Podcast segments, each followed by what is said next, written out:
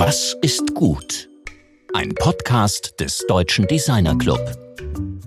Designer arbeiten in Flüchtlingslagern oder in Kriegsgebieten mit Laptop und Akkuschrauber. Sie reden mit Händen und Füßen, wie etwa der Humanitarian Designer Thomas Jäger einer, unserer früheren Studiogäste und DDC-Mitglied. Wir spüren, dass im Social Design etwas Neues entsteht, etwas Wichtiges, etwas Übernationales und weltweit Bedeutendes. Etwas, das wir mit den klassischen Sichtweisen des Design nur schwer fassen können. Willkommen im DDcast. Mein Name ist Rainer Gerusch.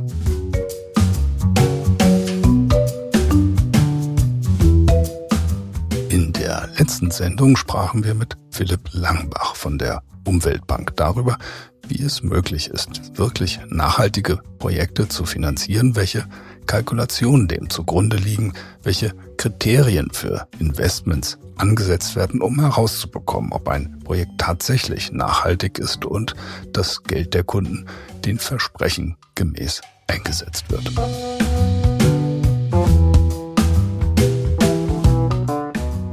Heute sprechen wir mit Mariana Amatolo, ebenfalls über Messbarkeit, darüber, wie man im Social Design den Erfolg eines Projekts messen kann. Mariana ist gewissermaßen die Grande Dame des Social Design. Sie beschäftigt sich bereits seit 20 Jahren auf internationalem Niveau mit unzähligen Social Design Projekten in Slums, in Favelas, in heruntergekommenen Nachbarschaften. Aber Mariana verhandelt eben auch in den Konferenzräumen der UN oder der UNESCO darüber, wie man den Nutzen von Social Design messen kann. Nur so ist es möglich, dass Organisationen wie die UN oder auch die EU bereit sind, substanziell in Social Design Interventionen zu investieren, um mit diesen Mitteln unser Zusammenleben zu verbessern. In dieser Rolle ist sie zur Chefdiplomatin des Design geworden.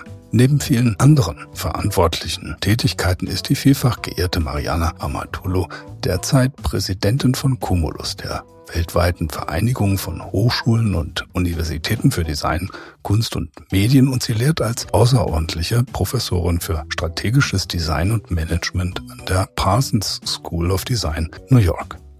Mein Kollege Georg Christoph Bert spricht mit Mariana über Messbarkeit von Wirkung, über ihre Kindheit in den Büroräumen der UN und über die Relevanz des Social Design in Kriegszeiten.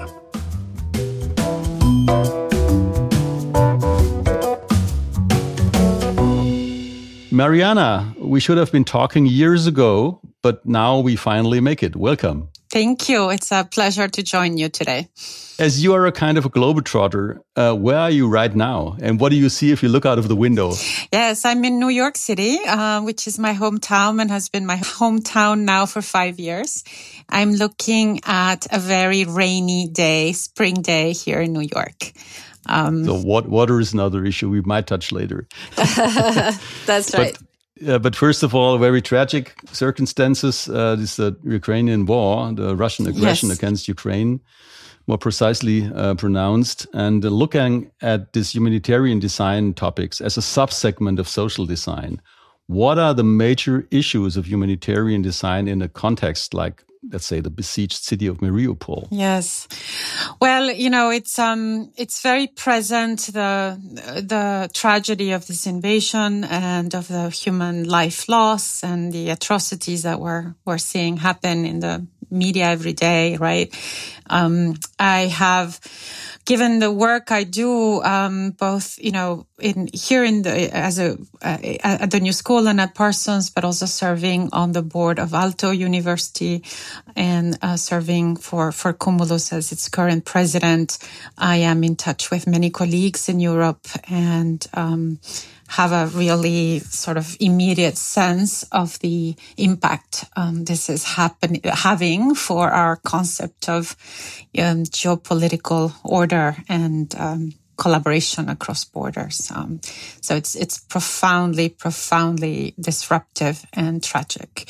Um, when I think about humanitarian design and and moments of war, you know, it's it's interesting here in in the United States. Uh, Smithsonian uh, design, National Design Museum, the Cooper Hewitt, is coming up um, this um, late, later this spring with a, an exhibition on design for peace. And as I was thinking about this latest tragedy, um, it will be really, you know, interesting work that, that I've done with with students and faculty of Art Center College of Design many years ago is including is included in this in in this exhibition. So this is why I'm tracking when it opens as well. But um, uh, there is, I think, a very important role of design in these moments of war.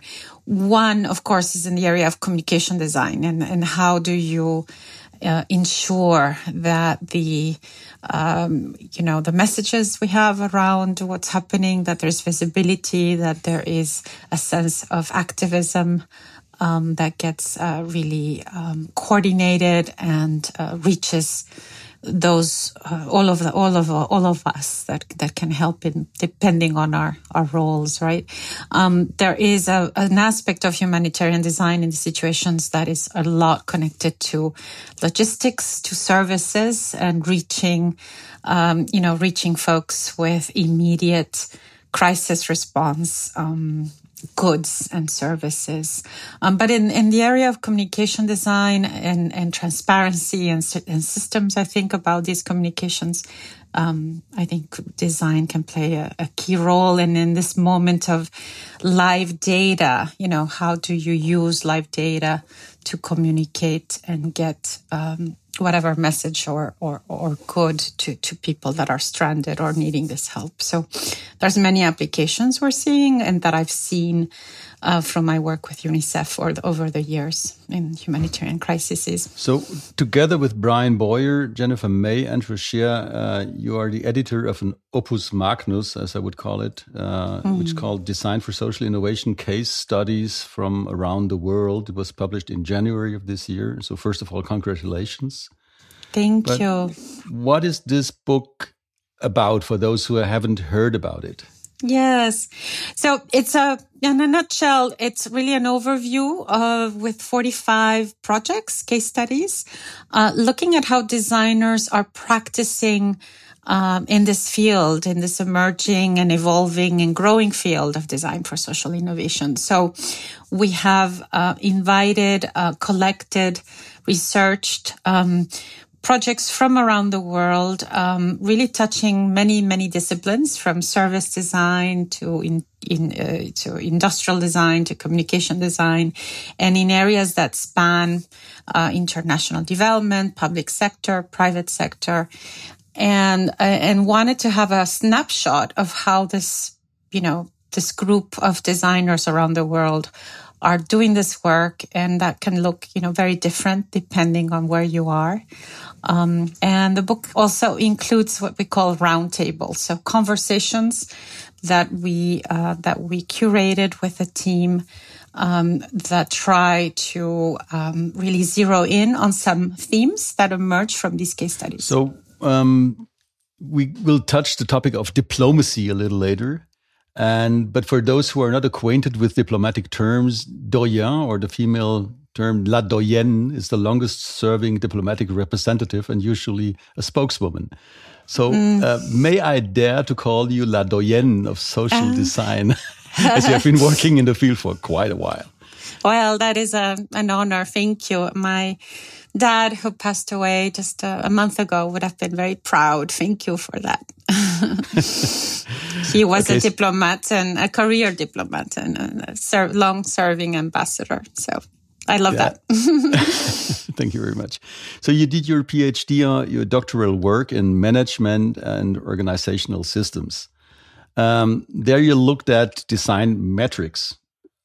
Let's talk a little bit about the metrics. It is an aspect, very dry aspect, yeah. often neglected uh, when it comes to the measurement of outcome, the measurement of success, the measurement of achievements in social design projects. So let's talk a little bit about metrics and how important they are and how you look at them. Yes, you know, yeah, measuring value and and this question of, of measurement is, is is something that, of course, in in the design fields we we take a very uh, qualitative approach, uh, iterative approach to to creating um, tools to understand what we're doing and getting feedback loops and you know iterating again when we're developing products and whatever we might be doing and intervening on. Um, for me, metrics um, become important because we are in a world of data. And we're also in a world that has a bias towards uh, quantitative data and wanting to believe numbers um, as a more rational sort of setting to to aggregate data, to correlate data, and to be able to uh, predict and uh, have a sense of planning, right? This is key to, to what we do in management, in the management field, in the social sciences. We're evaluating, we're trying to always sort of have a sense of anticipation for what might come next and how we can make uh, decisions that are sound.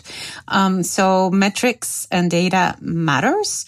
Um, but we also need, I think, you know, the, the design approach to understanding numbers and understanding that actually um, numbers are and data and quantitative data, especially uh, in all of the modeling we have with the software tools in, in quantitative analysis, can can bring, um, of course, uh, can tell different stories, right? And there's a big discussion in in in academia around um, bias, right, and and what's what's happening with the kinds of um, automated tools we have, and um, whose stories and what whose data are they are they showing? Um, so these have been concerns of mine for a long time. Um, I would say that working, um, for, you know, on the ground with designers and the next generation of designers and students, when I was running um, a program I co-founded for and, and spent 17 years with Design Matters at Art Center, I was in a position where I was always needing to argue for the value of design. Um, please, you know, please include, I was knocking on the doors of the UN and nonprofits and government agencies and saying, we have a creative community. How can you engage them in your projects? And so I needed um, sound arguments to get the funding and to get that engagement and that buy-in. And uh, over time, I felt that it was really important to uh, educate myself uh, with with the language and the tools of the people that I needed to work with. So the management PhD for me became a way into really learning um, quantitative analysis and being able to start thinking about how do we isolate and start demonstrating that designers indeed um, can contribute to uh, innovation, to social innovation, to team learning, and and different aspects of moving the needle when we want to make a difference.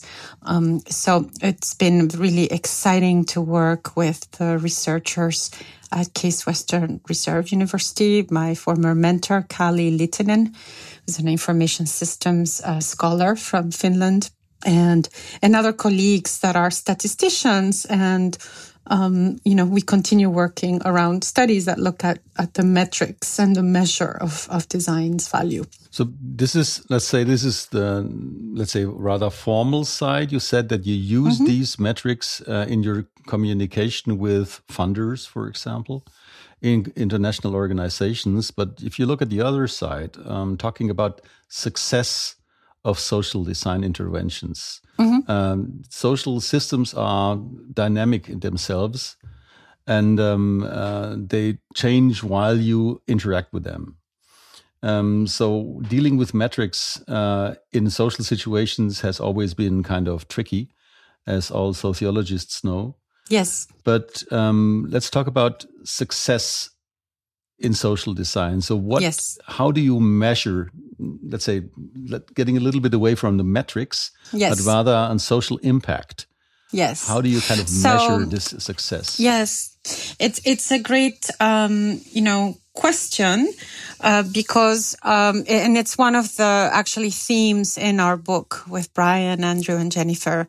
Um, we have a whole discussion that looks at how this is happening in practice, um, and a lot of the diagrams, these flower diagrams that are part of the book, are visualizations with a team of TwoPoints.Net, our designers for this book, that have isolated a lot of the data from the surveys we collected before we chose um, these 45 projects.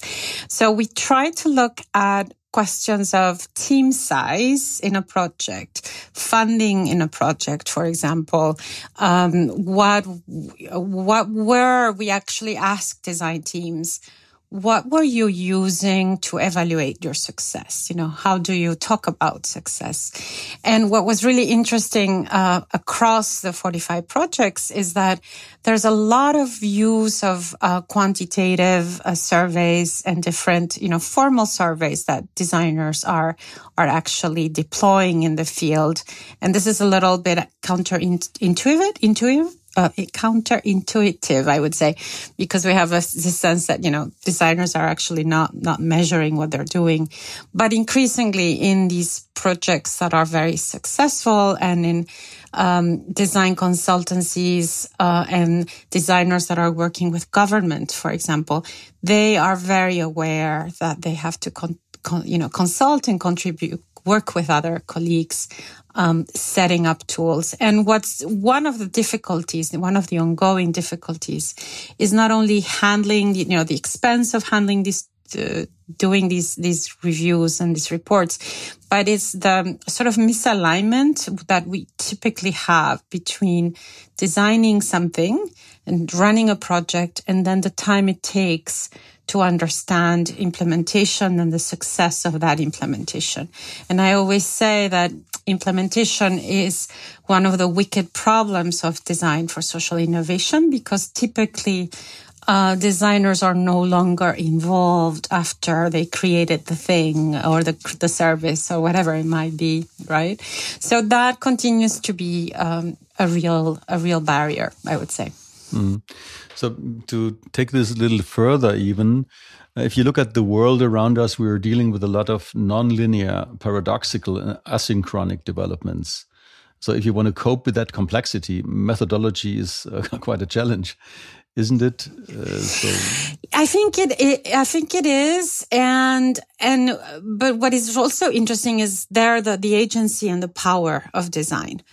Um, and what um, what I would say there is that we are learning in complexity and, and, and in situations like the COVID pandemic that we are still, you know, not completely of almost of, you know, all this time, more than two and a half years later, not completely out of.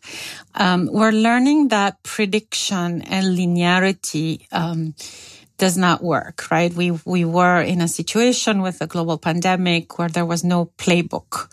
Um, to respond, we had to sort of iterate. We had to sort of jump in, dive in, and then iterate and and learn through it.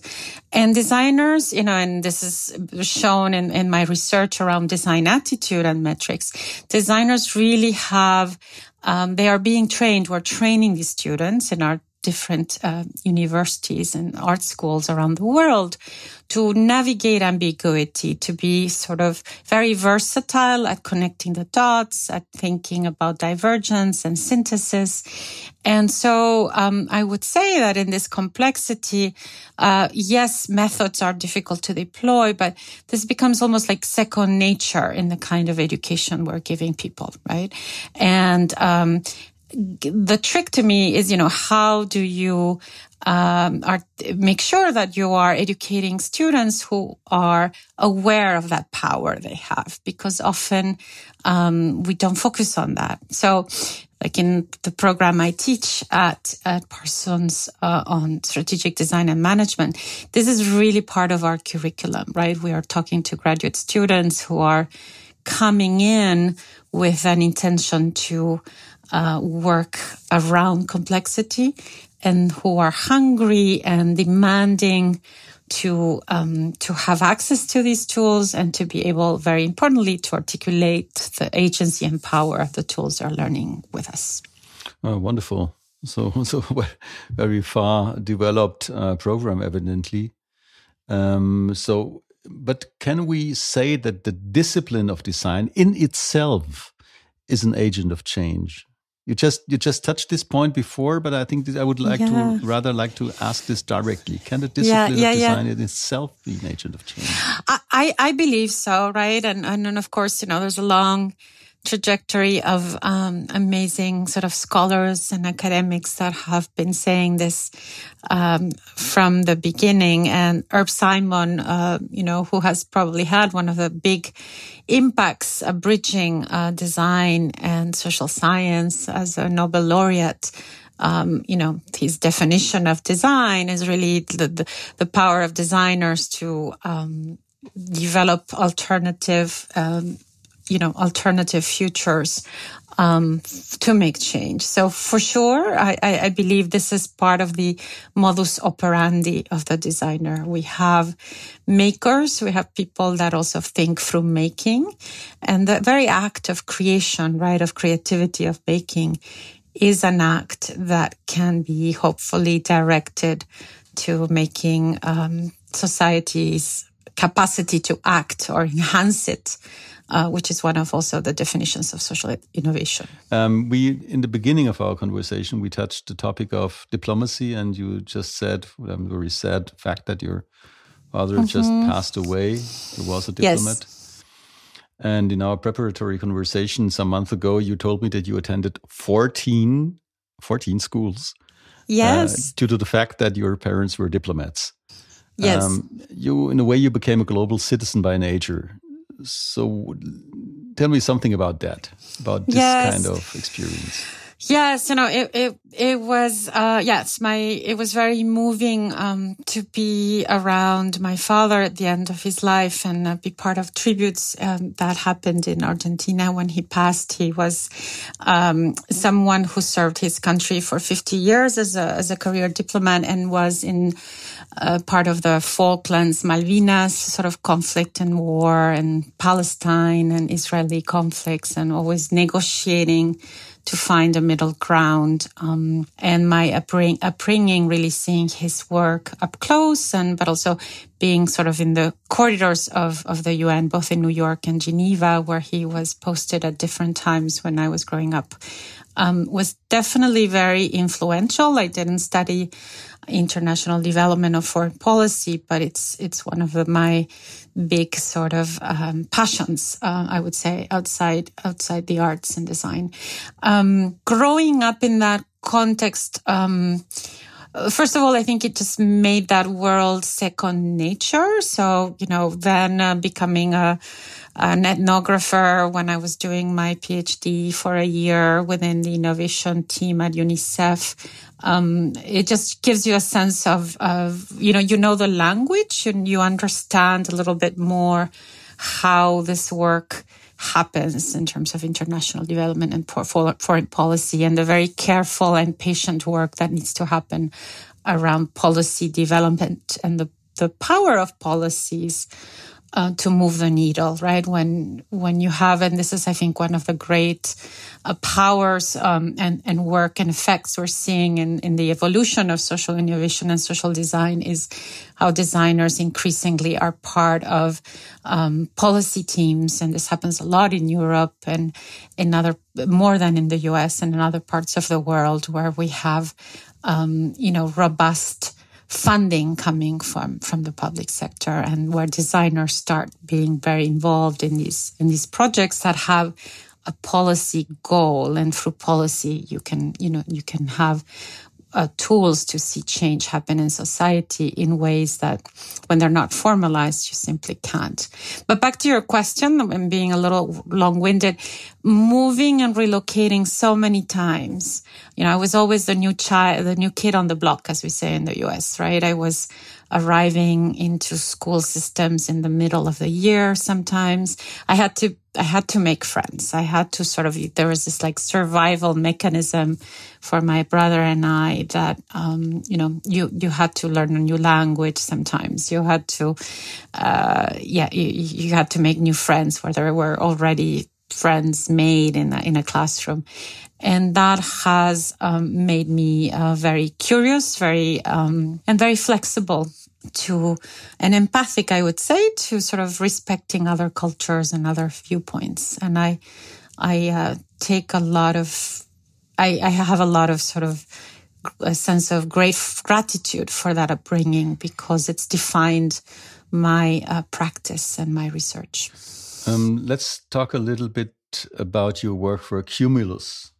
Um, yes. And also Aalto, uh, which over the years, you, where in, in both contexts, you have shaped these institutional contexts in a, I think, decisive way. Thank you. Well, they're really very different. And, um, you know, there is this, um, coinc- uh, I would say coincidence that, of course, uh, the Cumulus Association was born as a project of Aalto. um, but my roles are very separate and the, the work that I, uh, the service I have now as one of the trustees, board members of Aalto University has only started two months ago uh, I was elected uh, last year as one of the board, new board members, and I joined the board of Aalto University um, formally in January of this year, 2022.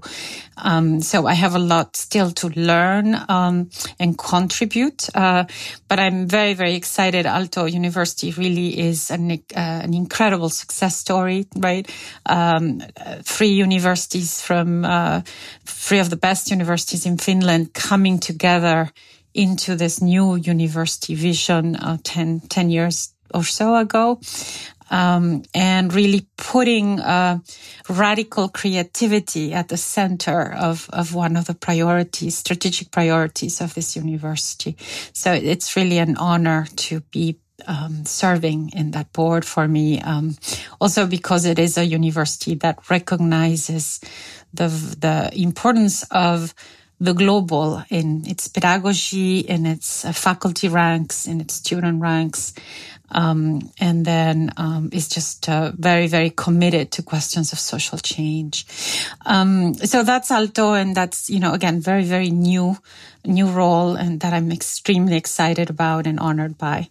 Um, the Cumulus Association is an association that again was born out of one of the the uh, early before Aalto was was uh, sort of created uh, created really or came into being from TaiK, the the former art and design school that became the uh, now is is one of the six colleges of Aalto, and it's an association uh, that has uh, you know that has this mandate of bridging um, through conferences mostly uh, art and design education and research and creating opportunities um, in the last 30 years since the Berlin Wall came down to um, to bring designers and design academics uh, together um, to share mobility projects, to uh, look at different themes. Uh, the next conference uh, of Cumulus is in Detroit, for example, that, and it's really focused on climate change and the climate crisis and climate apartheid.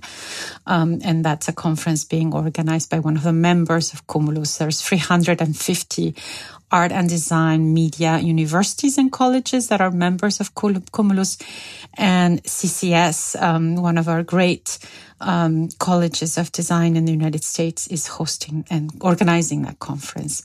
Uh, at Cumulus, I've, I've been serving Cumulus for nine years as a volunteer, six years on boards of Cumulus, and now concluding my service as uh, president of Cumulus in uh, next June. Um, there, it's been a, a, lot of work with my colleagues on the board in the last three years because we came into this um, board period uh, under my presidency of an association that uh, is in, in, in a moment of radical transformation. Um, a lot of the work for for our members was focused on these in-person conferences, and of course, with the pandemic, everything went online. Um, and so we, we've been doing a, a, lot of work transforming slowly the association to be, um, to have the tools to really be global and serve its 350 members. And that means a digital transformation for the association and thinking hard about questions of um, internationalism in a very disrupted landscape, I would say. So, before we get to our final question about what is good, I would like to make a little step back to the book because on the cover yes. of the cover of the book, you have put 45 terms, mm. and uh, which I find incredibly fascinating. And I've made a choice of 10 of them, and I just like would like to read them. And you say stop when you get a term which you would like to give us a closer look at. Uh, oh, by the fun. end of this conversation. So, as, as the first term that you have there, or have the, it's a selection of the 45 terms, obviously, is advocating. Yes, stop. Uh, I, I, I love that term. Um, I find that you know it connects a lot to what I do uh, as a senior administrator in my university, as an academic, as someone who bridges ideas and people.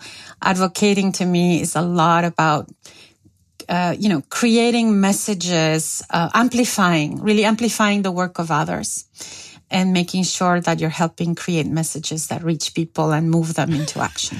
So then two more. So you I continue. The next one would be confronting. The next one would be destigmatizing.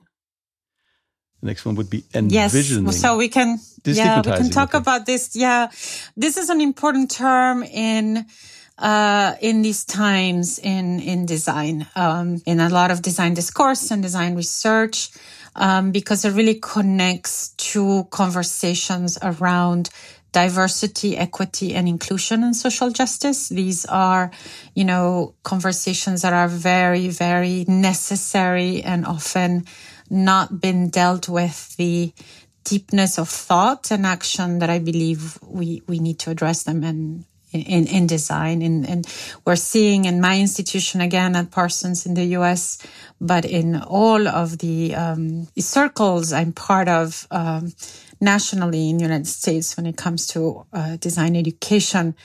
A real um, exciting work, and this is also part. Uh, it's touched upon a little bit in our book.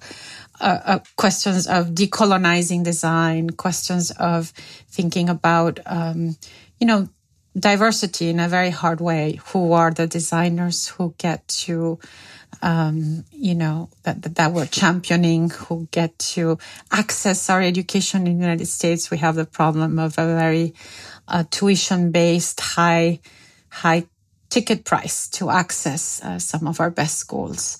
So, uh, this, this, yeah, this word is, is really important in that regard. okay. One, one, one last term. So I continue with the with this little choice. Uh, would be one term that you selected there was envisioning, another one mm-hmm. facilitating, and which one I one which I really like very much is futuring. Maybe if I can yeah. take pick this and ask you what you what do you mean with future? Uh, it's a wonderful word. So Thank you. yeah, I, I have colleagues and contributors in the book who could talk much more eloquently, eloquently about futuring. One of them is Stuart Candy, who's who's in the book, who's a design futures expert, um, who's associated with the School of Design at Carnegie Mellon, and um, there is, of course, a whole uh, the field of design, design futures, and there are the importance I, I would emphasize is on the plural S. Right, we want to really start creating conditions and prototypes and scenarios for more than one future. Um, so, futuring, I think, sort of signals um, the the anticipatory work that we do in in design for social innovation. well, thank you very much for these definitions. You would be a very good uh, encyclopedist, like uh, like Diderot and D'Alembert in their time. You could write an encyclopedia on social design yourself. so the last question would be, which is our uh, let's say usual question here, this open question: What is good? Mm-hmm. Yes. Um, you know, I, I think it, uh, to me, sort of it resonates with, with questions of ethics and morale and, and they're tricky because what is good for one person might that you know might not be good for another so when i think about good i think about a relational dimension of good and um, and a tricky negotiation that has to be happening all the time. Um, so it's it's I think a tricky question because it can also be an invitation to a lot of dogmatism and abuse. Uh, sometimes, you know, we see a lot of people hiding behind um, doing good when they are not doing good. Um, so I have a slightly sort of um, negative, negative answer for you on on what is good. This, this is the answer that you give. So everyone gives their answers. We had an answer like um, apricot marmalade is good, and, and we had very philosophical answers. This is very impressive, I think, answer because you include the negative, which must always be included in any answer in order not to be too naive. That's right. So thank you very much for the conversation. It was um, was a pleasure for me to have you here in this remote studio. Well, thank you. I am delighted to to be talking to you and it's a great way to to start my my day here in in New York, my work day at Parsons. So have a very good day, have a very good week. Yes. And hopefully we see each other in the future. Thank you for having me in your program. Das war Georg im Gespräch mit Mariana Amatolo, von der wir erfahren haben, wie wichtig es ist, nachweisen zu können, welchen Impact Social Design hat, nicht zuletzt deshalb, weil wir viel mehr Mittel und politischen Einfluss brauchen, um mit Social Design so wirksam werden zu können.